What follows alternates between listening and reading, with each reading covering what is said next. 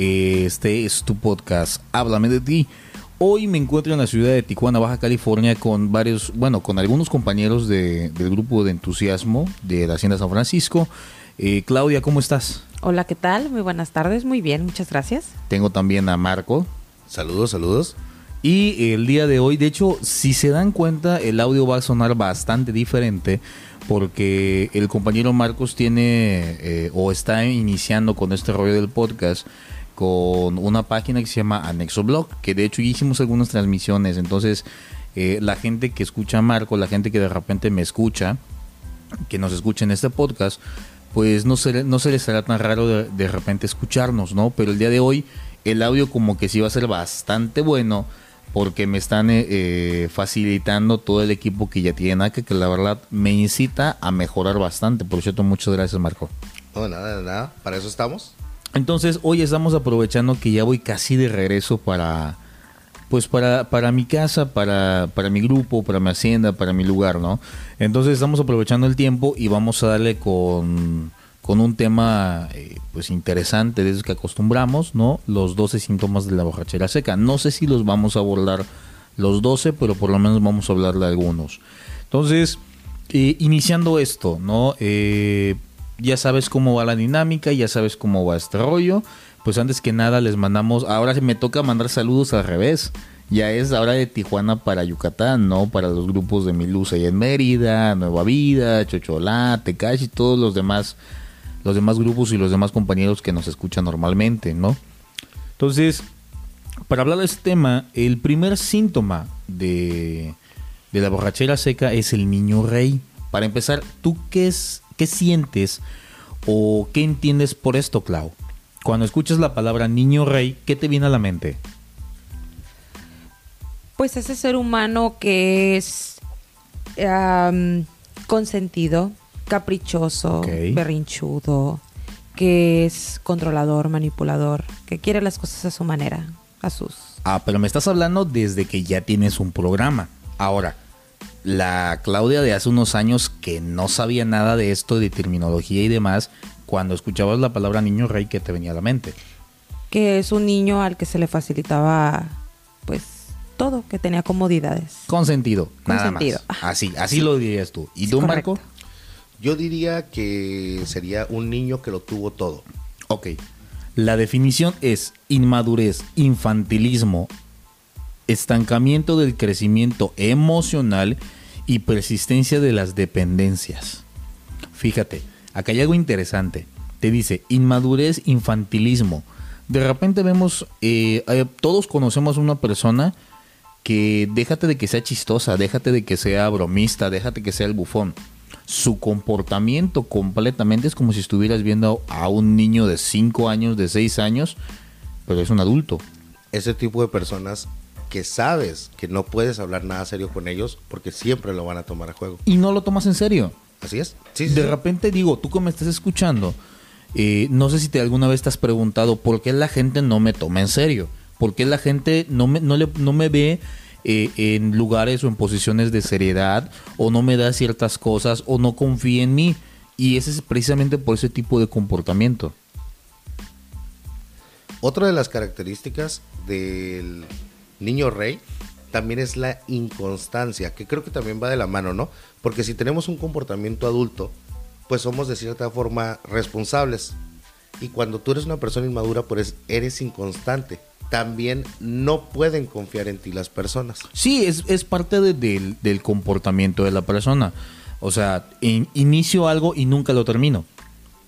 Llámale trabajo, O llámale nunca lo escuela. comienzo.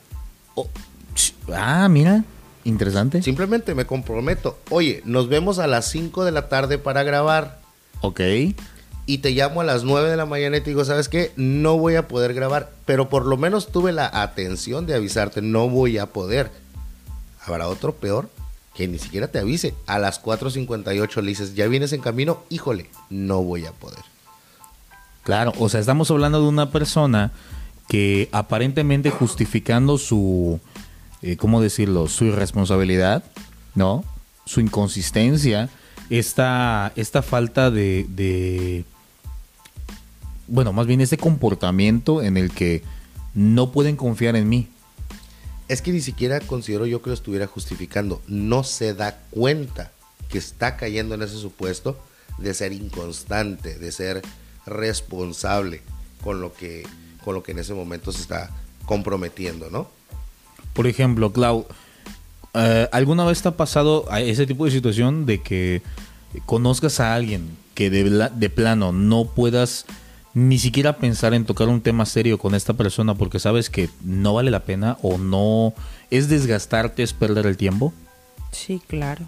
¿Qué sientes cuando, cuando pasa esa situación? Mm, pues un poco de frustración, dependiendo la persona que tan cercana sea. Pero creo que cuando detecto en amistades que pudieran ser o, o comportarse de manera irresponsable, pues trato de evitarlas lo más posible. Ok, vamos a empezar a hablar crudo, directo, como es este podcast. En mi caso personal, que yo soy un alcohólico, que de repente es el, eh, mis hijos, no sé, papá, queremos ir a jugar, queremos ir al parque. Sí, vamos. ¿Cuándo? El fin de semana. Llega el fin de semana y no vamos. Llega el otro fin de semana y todavía siguen pensando que estamos, o sea, que les voy a cumplir esa promesa y nunca llega. De repente, el, con la familia, el decir, oye, ¿sabes qué? Eh, no sé, vamos a hacer alguna actividad, vamos a hacer algún viaje, vamos a, a, estar ahí, ¿no? Vamos, vamos a hacer algo y al final nunca llega ese algo. O sea, lo, lo bajo a nivel de piso. Yo creo que todos hemos pasado por una situación en la que nuestras parejas nos prometen cosas y no las cumplen. Bueno, pero eso también pudiera ser irresponsabilidad en casa, ¿no? Que sea una persona irresponsable, pero dentro de esas cuatro paredes que se supone deberían de ser sagradas, que es tu hogar y que ni en esos aspectos pueda ser responsable. Pero ¿por qué no lo puede ser? O sea, ¿por qué no puede ser responsable? Obviamente porque eres una persona que tiene este síntoma, el por inmadurez, por inmadurez, exactamente. Uno, inmadurez, eh, infantilismo, la, madurez emocional y te voy a decir algo. Yo que de repente he militado en, en algún tiempo dentro de este programa, veo a personas que siguen aferrándose a ese comportamiento. O sea, vuelve a lo mismo. Este es hablar de los síntomas de la borrachera seca. O sea, una persona que ya no bebe, una persona que ya no tiene sustancia, o, que ya le pudo dar una patada al, al, bultito que tenía a un lado, que es su codependencia, o que ya dejó de comer en exceso, o que ya no está gritando demasiado, pero empieza a caer en ese tipo de comportamientos.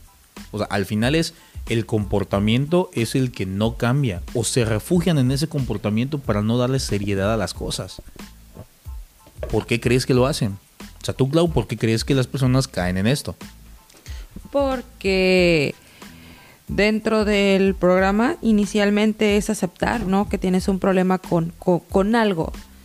Y tratas de evitar ese algo, que en este caso, por ejemplo, el alcohol, tapas la botella, pero no atacas realmente el problema de raíz. Eh, y vienes jalando o vienes comportándote de la misma manera que cuando bebes. Entonces sigue siendo la misma persona neurótica, sigue siendo la misma persona eh, iracunda, sigues comportándote egoísta con, tu familia, con, la, con la gente a tu alrededor, pero no se dan cuenta no lo detectan y piensan que muchas veces con el solo hecho de ya no beber es suficiente. ¿Qué es lo que pasa con algunos grupos donde nada más te dicen, bueno, y aclaro esta parte de que no estamos en una junta, estamos dando nuestra opinión personal, es nuestro punto de vista en base a lo que hemos aprendido de estar en, un grupo de autoayuda. ¿No? Que todos los grupos funcionan, que todos los grupos tienen sus propias autonomías, todos sus grupos tienen sus propios rollos o su corriente o tienen su manera de trabajar.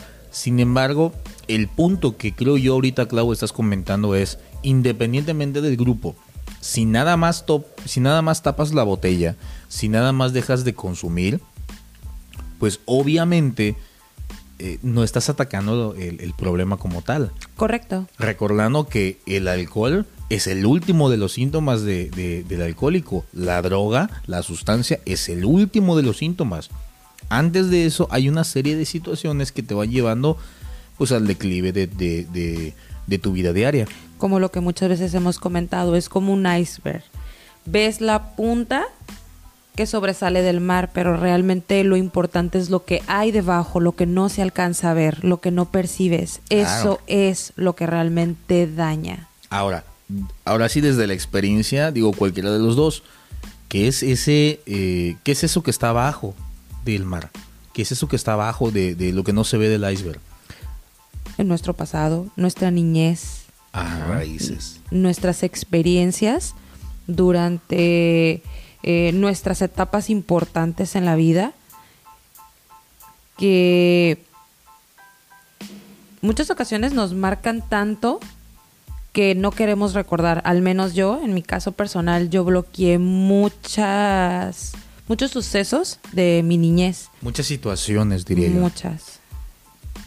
No, y fíjate que de hecho parte de lo que hacemos dentro de la agrupación de, de- o de este tipo de movimientos de cuarto y quinto paso, lo que hacemos en una experiencia, es precisamente el presentarte a, a- a quién eres tú realmente. O sea, de hecho yo, lo- yo esto lo comparto eh, muy claro. De repente el ir a una experiencia, el ir a una hacienda es ir a presentarte quién eres tú realmente. Ese 90% que está abajo del agua. Exacto.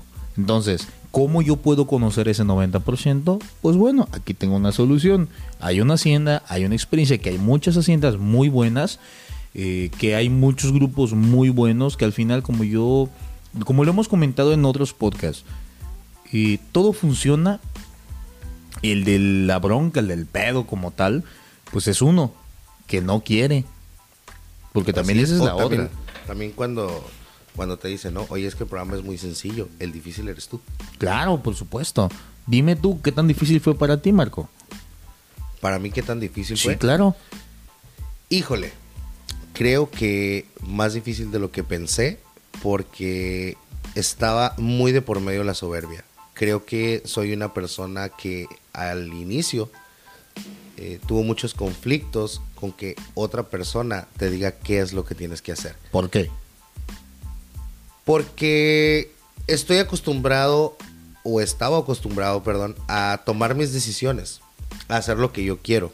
Pensando que estás haciendo lo correcto. Claro, siempre he pensado eso y por eso es que me he pegado las estrelladas que me he pegado.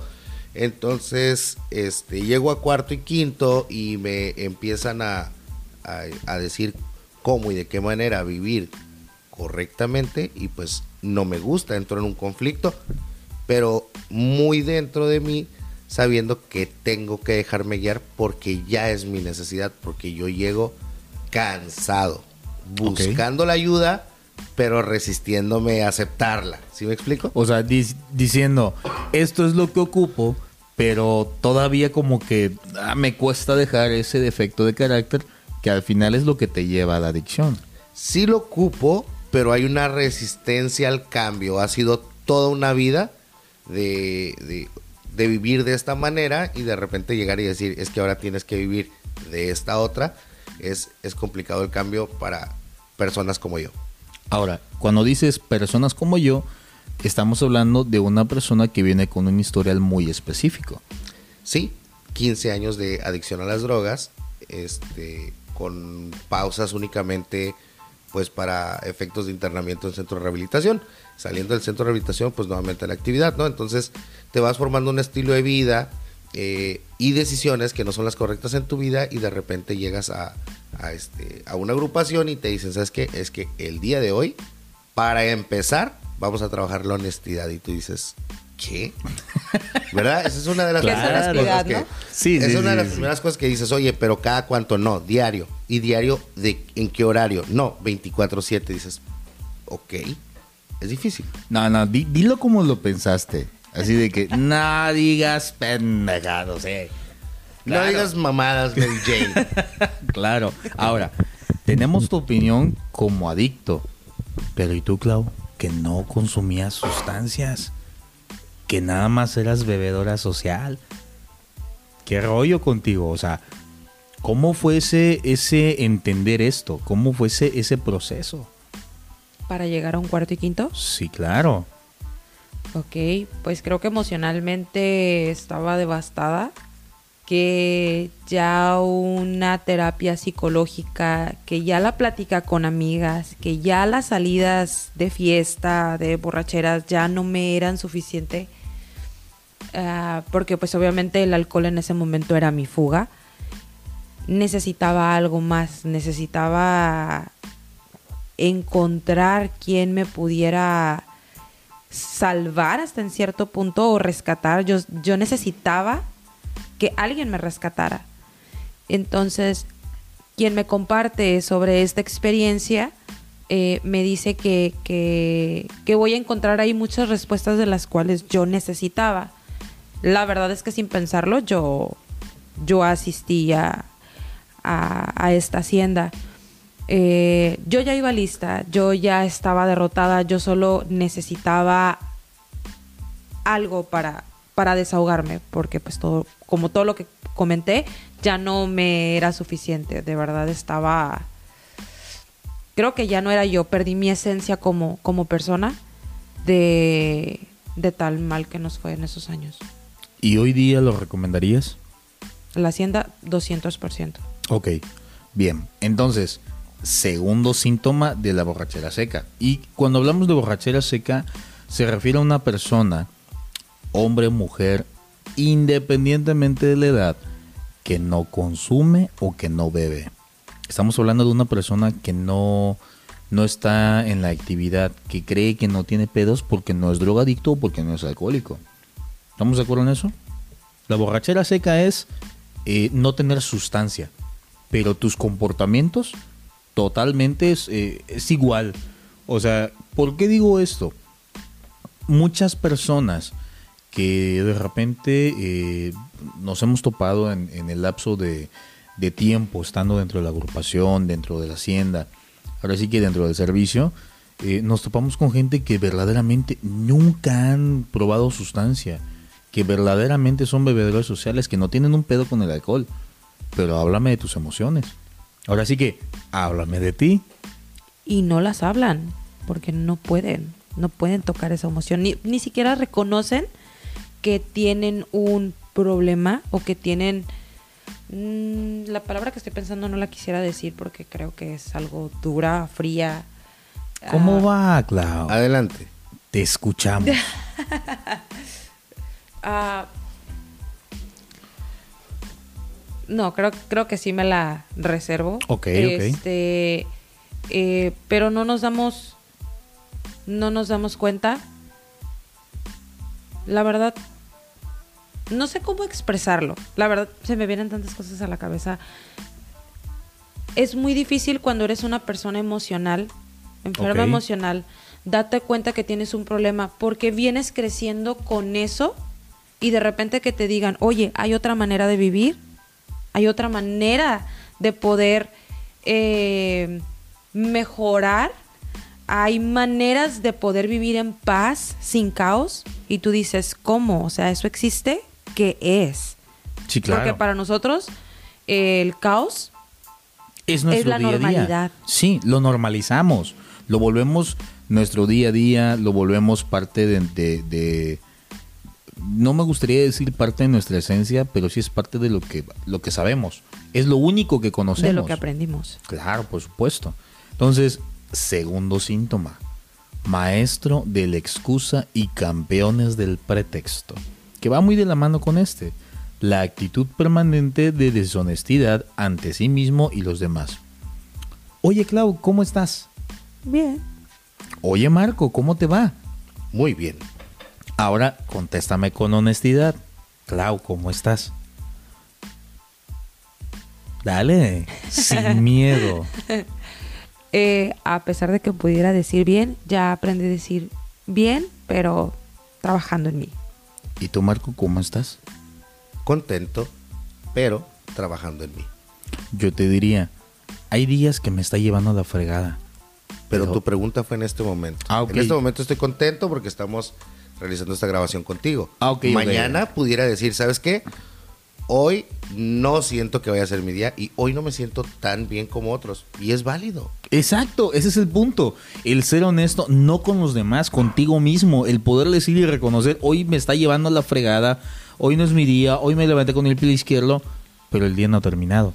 Pero cuando empiezas a trabajar en ti, aún en esos días en que te está llevando la chingada, yo he aprendido hasta esos disfrutarlos, porque es cuando más empiezas a conocerte, es cuando más empiezas a, a saber tus límites o tus alcances. O, Claudia, en los momentos de ansiedad o de estrés, ¿qué pensamientos eh, puedo tener negativos o positivos? ¿O de qué manera puedo manejar las situaciones? Entonces, hasta, hasta eh, en esas en esos días negros, como días nublados, como muchos le llamamos, eh, he aprendido también a disfrutarlos porque también los días negativos son parte de mi día a día. No todo puede ser perfecto, no, puedo- no todo puede ser alegría y color de rosa. Claro. Entonces hay altas y bajas. Y aprendes a disfrutar todos esos días. Aprendemos, bueno, lo, lo voy a modificar un poco. Eh, nos empezamos a dar cuenta de que el día, la vida, no es color de rosa. No andamos con una sonrisa de oreja a oreja todo el día. Aprendemos precisamente de esas cosas malas. De hecho, el programa te habla de que el alcohólico, el adicto, el dependiente, como quieras llamarle, eh, le huye al dolor como a la peste. ¿Por qué? Porque no le gusta que le duela. Por eso muchos tapan la botella, dejan de consumir, pero están todo el tiempo amargados, encabronados, eh, no los aguantan, o sea, no se aguantan ellos mismos. La bronca ni siquiera es con los demás, es con cada uno. O sea, yo no me aguanto, no me tolero, como no me tolero, la ando haciendo de pedo. Entonces, aprendo a ver el, el- el aprendizaje, vaya la redundancia, veo el aprendizaje de las situaciones que voy teniendo en mi día a día. Oye, pero yo difiero en algo y nótese que esto es mi, mi opinión, así como Sí, tú lo comentaste, dale. habrá que investigar si sí o si no, pero desde mi perspectiva, pues la borrachera seca la consideraría un síndrome que se da en alcohólicos en recuperación. Tú hace rato lo mencionaste como si fuera un síntoma de una persona que no ha tenido un consumo a nivel enfermedad previamente.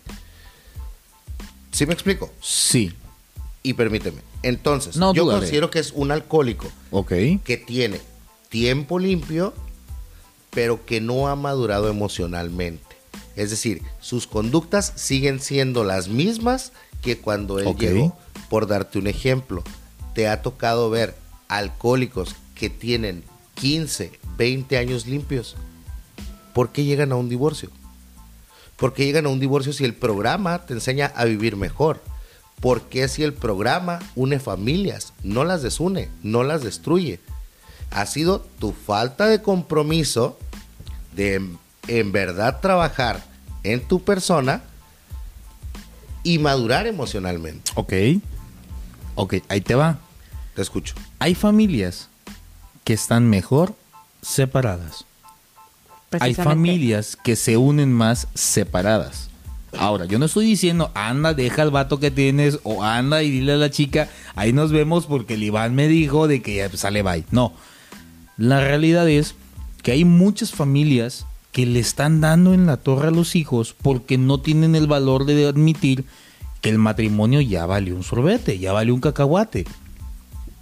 Entonces, desde ahí le haces más daño a los hijos viendo pleitos, viendo golpes, viendo mentadas, viendo insultos. Pero entonces si tuvieras la suficiente madurez emocional, no hubieras durado 15 años más casado estando limpio. Te hubieras dado cuenta en tu trabajo de las emociones al primer año, te hubieras dado cuenta Es que no tema. funcionó. ¿Y qué pasa cuando nada más uno de los dos está dentro del programa y esa persona Ey, le echa todas las ganas a realmente fortalecer su matrimonio y es la otra persona la que dice, ¿sabes qué? Es que ya no coincidimos en, en, en, en nuestro día a día. Cada uno tiene diferentes planes en su vida y ya no estamos coincidiendo.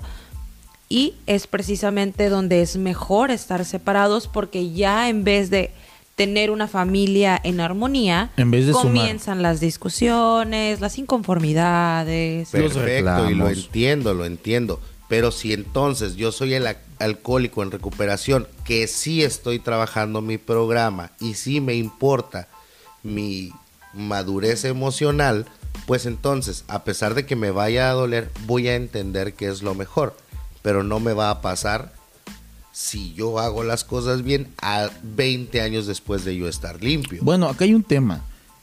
Y cada quien tiene un proceso completamente diferente. ¿Ok? De, uno, hay diferentes tipos de grupo. Hay, no sé, 20 grupos de cuarto y quinto paso en X lugar. Y cada uno va a trabajar de diferente manera. Y cada usuario va a trabajar de diferente manera. Entonces, hay personas que rápido detectan sus actitudes y buscan modificarlas, no cambiarlas, modificarlas por ellos mismos. Y muchas de esas veces, cuando hacen estos cambios, la otra persona se da cuenta. Sí.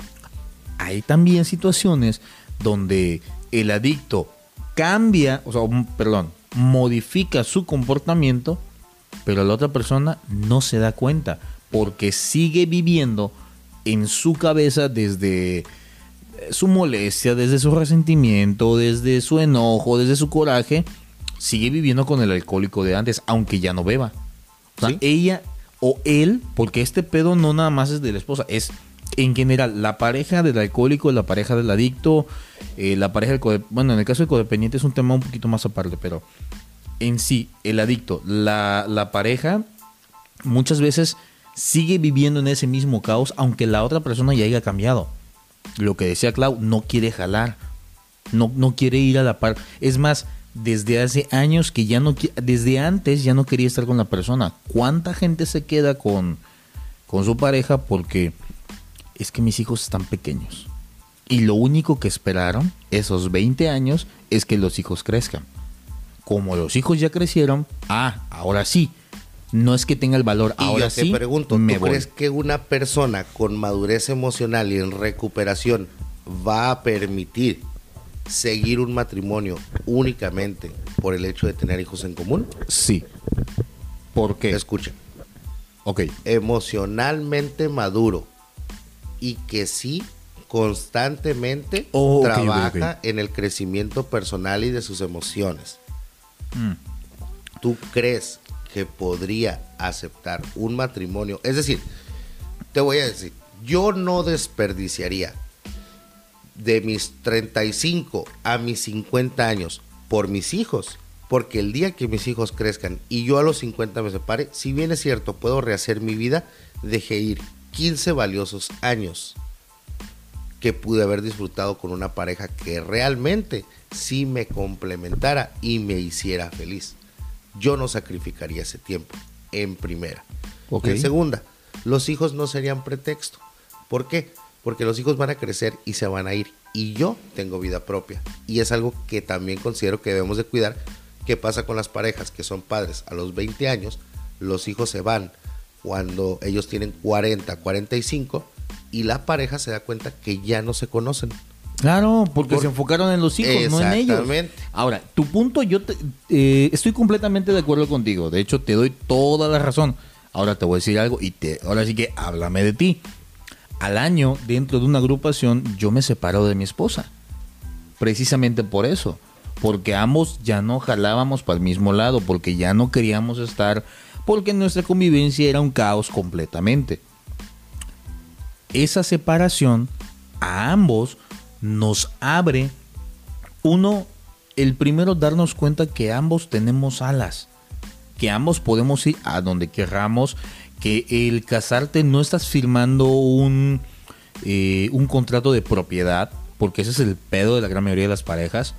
Hoy día lo sé por experiencia propia. O sea, el, el hecho de que tú te cases eh, con una persona no, es, no le estás firmando que eres su propiedad son pareja, es para que caminen juntos, no para que uno jale o uno le ponga el pie al otro. Entonces, nos damos cuenta de esta situación. Yo el día de hoy es- estoy con mi esposa, regresamos, pero no regresamos a, a intentar, que ese es otro pedo. Nosotros no estamos intentando tener un, un matrimonio que ya estaba todo dado en el catre. Nosotros llegamos a acuerdos. Uno, dos, la aceptación de la persona Si yo no acepto a la persona con la que estoy, voy a vivir en guerra con ella todo el tiempo. Porque le voy a buscar sus defectos, le voy a echar en cara lo que hace, lo que no hace, porque lo hace, si respiró, si no respiró, si aguantó, todo y nada. Nada le va a cachar, nada le va a parecer. Entonces, en base a esto, el día de hoy estoy construyendo una nueva relación con la persona con la que estaba. Donde hay acuerdos, donde hay aceptación, donde yo ya sé conscientemente dónde quiero estar, con quién quiero estar. Y una, en una ocasión le dije a ella, oye, Permíteme. Antes de la separación, ¿no sabías con quién querías estar? La Wow. respuesta es la misma, ¿no? fíjate, me, me, me, me la volteó, claro. no, no sabía. Con honestidad no sabía. Ok. De hecho, ese es un tema que yo traigo y que comparto mucho. ¿Tú Cuando a mí me preguntan eso de que sabes lo que quieres, contesté la cosa más. e- Eso, esto lo escuché de otro padrino, así que para quienes conozcan a este padrino, pues a lo mejor la sonará. Pero bueno, yo contesté la cosa más honesta que en ese momento pude contestar. No lo sé. Nunca me lo habían preguntado. O sea, nunca me habían preguntado qué quiero. No manches.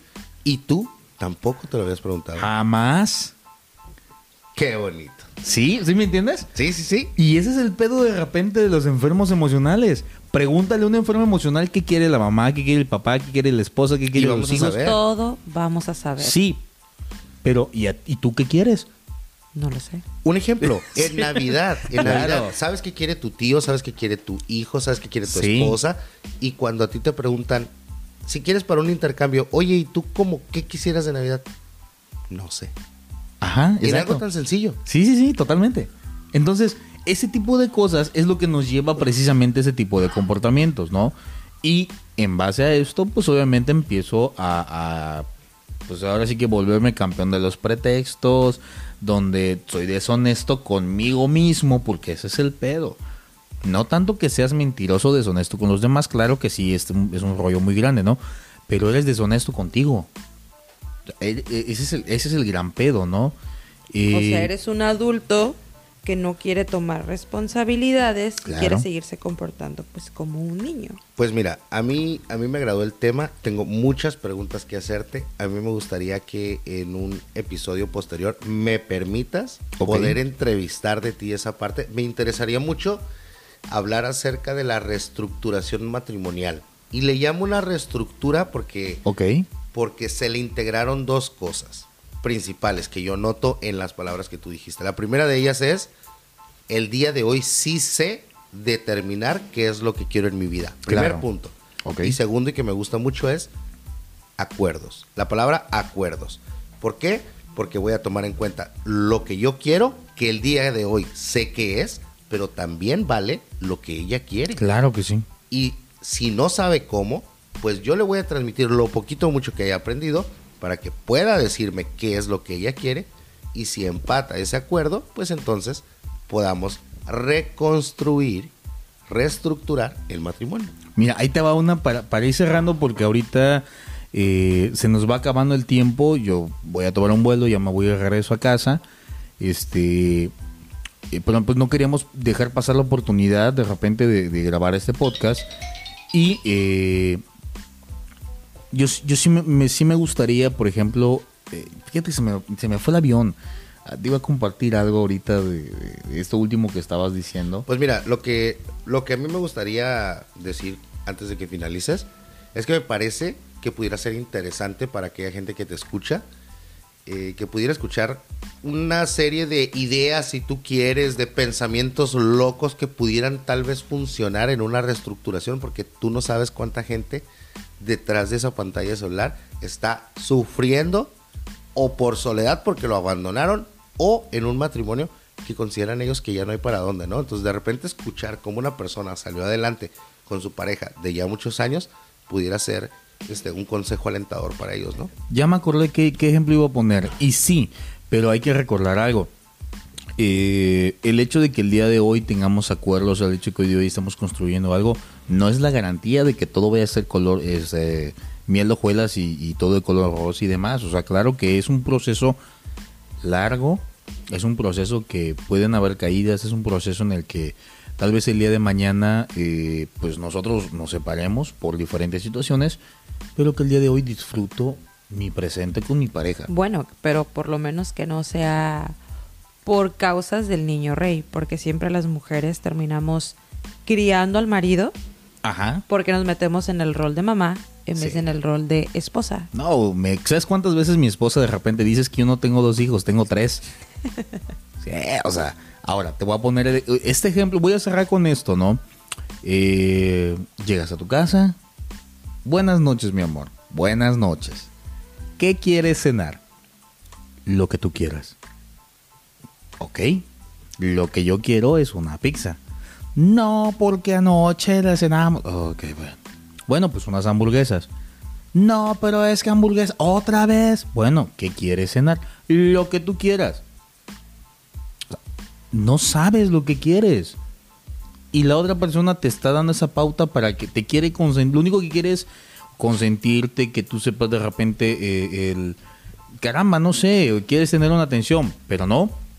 Y esa acción por parte de, de la persona que dice lo que tú quieres ya arruinó el momento. Claro. Créeme que de ahí en adelante se genera una tensión que ya no te va a permitir que la noche siga perfecta. Sí. Porque estoy suponiendo que llegaste de noche a tu casa, ¿no? Claro. No, y, y ahí te va. Yo una vez me senté y le dije a mi esposa, oye, a ver, espérate.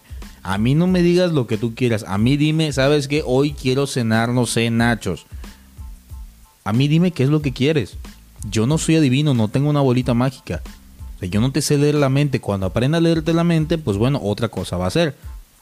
El día de hoy, mi amor, ¿qué quieres cenar? Nachos. No tengo lana. Ahí está, sigue dosicón. Sí. Bueno, de repente podemos no saber qué queremos cenar, pero son pequeñas palabritas eh, que pueden cambiar totalmente la situación. Por ejemplo, ¿qué quieres cenar? No sé, sugiéreme algo. Ah, fíjate. Y el- entonces le dices pizza y te dice, no, es que ya comimos pizza ayer.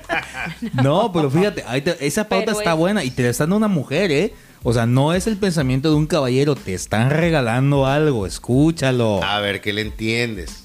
Sí, claro. Entonces, eh, de verdad, les agradezco primero que nada sus atenciones, Marco, Clau, de verdad que me pasé después de la experiencia, porque venimos eh, un grupo de, de compañeros desde Yucatán a, a Tijuana para, para la experiencia que se hace, se hacía cada seis meses, ahora se va a hacer cada tres meses. En septiembre quedaron. En septiembre. vamos a tener otra experiencia a- aquí en Tijuana. Apúntense de verdad es una experiencia que cambia vidas, que transforma familias y, y- que de verdad, si te das la oportunidad, algo, algo vas a encontrar. Ahora bien, de verdad eh, recalco esta parte de que les agradezco eh, sus atenciones, las pláticas, las charlas, el cafecito, o sea, de verdad es, es, es sanador el, el coincidir con personas que estén en la misma sintonía que tú. Y nosotros te agradecemos tu visita. Muchas gracias por tu compañía, por tu sabiduría y por todas las pláticas que nos aventamos en, este, en estos días que estuvimos juntos. Encantado de que hayas aceptado nuestra invitación. Muchas gracias por venir y gracias por tu servicio. Y No. te vamos a regalar lo siguiente. No, no, se les agradece, ¿no? Entonces, eh, pues bien, no vamos a cortarle aquí con el tema. Eh, hay todavía, nada más tocamos dos puntos. Yo creo que vamos a continuar con ese tema con los compañeros de allá de, de Mérida. Y este, pues bien, les agradezco el, pues el tiempo, el que te- el que nos escuches. Te prometo que lo vamos a hacer más seguido. Pues yo sé que tenemos ciertas personas que que pues nos escuchan, que de repente están- te están esperando ¿no? el siguiente episodio, aunque sea una, pero con esa una persona que le guste, que escuche lo que, lo, de repente lo que nos, las tarugadas que decimos, pues con eso vamos a tener más que suficiente, ¿no? Y de verdad, si tienes eh, algún comentario, este el correo, háblame de ti, 4 y 5 arroba gmail.com. También nos puedes buscar en Facebook como Mi Luz o Hacienda San Francisco. Mándanos un mensaje, eh, déjanos tu número para contactarte, déjanos tus mensajes, eh, qué te parecen los podcasts, déjanos tus comentarios. Eso nos da una pauta para saberle que debemos de seguir con esto, ¿no? Pues bien, eh, sin más por el momento, me despido. Mi nombre es Iván. Marco, ¿algo más que agregar? Nada, nada más agradecer la invitación y que nos, que nos hayas regalado el tiempo de poder grabar algo. Claro. Clau. De igual manera, agradecerte el que estés aquí, el que nos hayas regalado tu conocimiento y pues te esperamos próximamente en Tijuana Nuevo, de nuevo. Ahora sí que eh, créeme que a mí me encantaría el, el poder venir todas las veces, pero el programa nos enseña a ser responsables. Y ahora sí que primero lo primero, y si el jefe lo manda, aquí estaremos muy pronto, ¿no? Pues bien, mi nombre es Iván, este es tu podcast, háblame de ti. Nos vemos en el siguiente episodio, chao.